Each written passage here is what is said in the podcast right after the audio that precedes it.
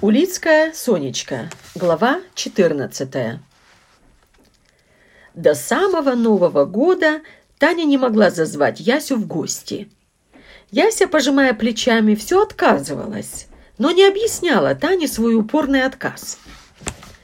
А дело было в том, что ею давно уже овладело сильное и смутное предчувствие многого многообещающего пространства – и она, как полководец перед решающим боем, тайно и тщательно готовилась к этому визиту, связывая с ним самые неопределенные надежды. В магазине ткани у Никитских ворот она купила кусок холодной на ощупь и горячий на глаз какого-то ошпаренного цвета тофты и поздними вечерами шила мельчайшими стежками на руках нарядное платье – тишине и одиночестве, молитвенно и сосредоточенно, как беременная женщина, немного боясь сглазить за заблаговременностью шитья одежд нерожденному ребенку, самый акт появления его на свет. Она пришла в 12 часу 31 декабря к накрытому столу, за которым сидели и барбизонец, и поэт, и сверх того режиссер с птичьим носом и лягушечьим ртом – она еще толком не разглядела их значительных лиц, но уже внутренне ликовала, понимая, что попала в яблочко предвкушаемой мишени. Именно они, эти взрослые самостоятельные мужчины, и нужны ей были для разгона, для взлета, для полной и окончательной победы. Ласковый и благодарный взгляд она бросила в сторону Тани, которая счастливо и розово сверкала ей навстречу подкрашенными щеками. Таня до последней минуты не была уверена, что Яся придет, и теперь гордилась Ясиной красотой, как будто сама ее придумала и нарисовала.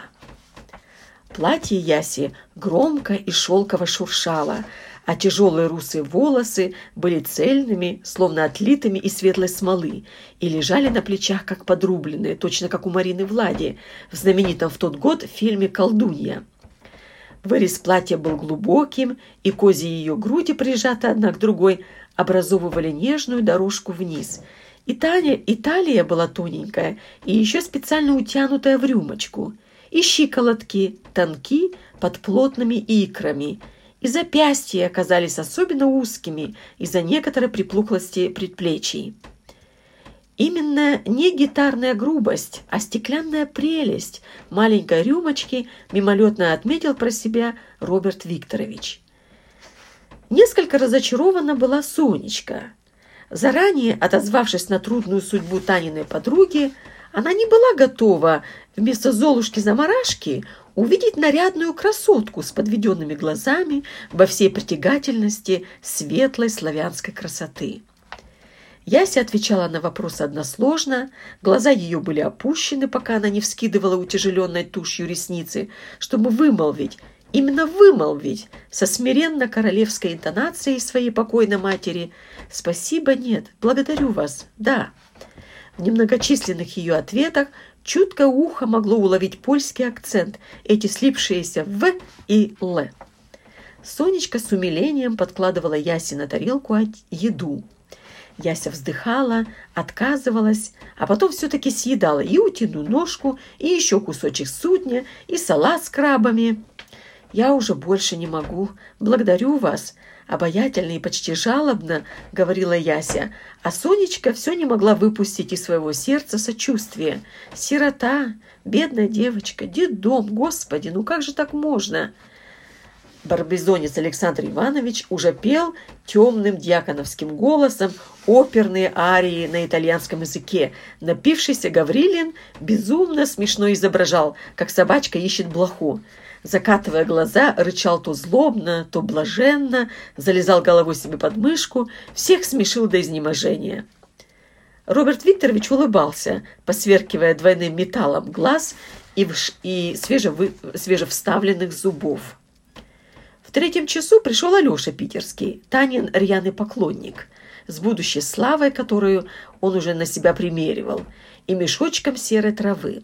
Был он из первых любителей азиатского кайфа на Невских берегах. Алеша, не чинясь, расчехлил, э, расчехлил гитару и спел несколько печально остроумных и смешных песен, яростно кривляясь и растягивая петрушечий рот балаганного актера. Алеша был влюблен в Таню, Танечка в Ясю, а Яся в этот новогодний вечер влюбилась в Танин дом. Под утро, когда гости разошлись и девочки помогали Э, убрать со стола, Соня оставила Насю э, ночевать в пустующей угловой комнате, где и обнаружил ее днем Роберт Викторович, зайдя туда в поисках рулона серой бумаги. В доме было тихо. Соня, убрав в доме после гостей, уехала к сестре. Таня спала в своей светелке, а Яся, проснувшись от звука скрипнувшей двери, открыла глаза и довольно долго наблюдала, как Роберт Викторович роется за шкафом, тихонько чертыхается. Она смотрела ему в спину и все пыталась вспомнить, на, как, на кого именно, на какого именно американского актера он похож. Видела она такое же вот лицо, такой же серебряный бобрик в польском журнале «Пшеклен артистичен», который изучала от корки до корки. Она никак не могла вспомнить фамилию актера, но ей показалось, что даже и рубашка у того американца была такая же, в крупную и редкую клетку. Она села на кровати. Кровать скрипнула. Роберт Викторович обернулся. Из огромной Сонины ночной рубахи выглядывала маленькая светлая голова на короткой шее. Девчушка облизнулась, улыбнулась, потянула рубашку за рукава, и она легко поползла в них через горловину. Двинув ногой, сбросила на пол одеяло, встала во весь рост, и огромная рубаха слегка соскользнула вниз. Детскими короткими ступнями она пробежала по холодному крашенному полу к Роберту Викторовичу, вынула из его рук наконец-то отысканный рулон и, как будто заменив его собой, оказалась в руках Роберта Викторовича. «Один разок и быстренько», — сказала деловитая фея, без всякого кокетства, как говорила обычно своему благодетелю, милиционеру Малинину. Но там-то она знала, зачем она это делает, а здесь ни корысти, ни расчета — и сама не знала почему. Из благодарности к дому? И еще он здорово был похож на того актера американского, знаменитого, Питера Тул, что ли. А про то, что мужчина может отказаться от предложенной ему милостью, знака внимания и благодарности, она просто и не знала. Маленькая, как будто на токарном станке выточенная из самого белого и теплого дерева, тянула она к нему свое праздничное личико. Чуть попятившись к шкафу, он сказал строго «Быстро под одеяло, простудишься!» и вышел из комнаты, забыв рулон бумаги. Никогда не видел он такой лунной, такой металлической яркости тела. Яся укрылась еще не успевшим остыть одеялом и через минуту опять спала. Спала с наслаждением – и во сне не забывая о сладости этого домашнего сня в домашнем доме, и ночная Сониная рубашка, которую она больше на себя не надела, лежала у нее под щекой и райски пахла. А ужаленный Роберт Викторович ходил по соседней комнате, ежился и крутил головой.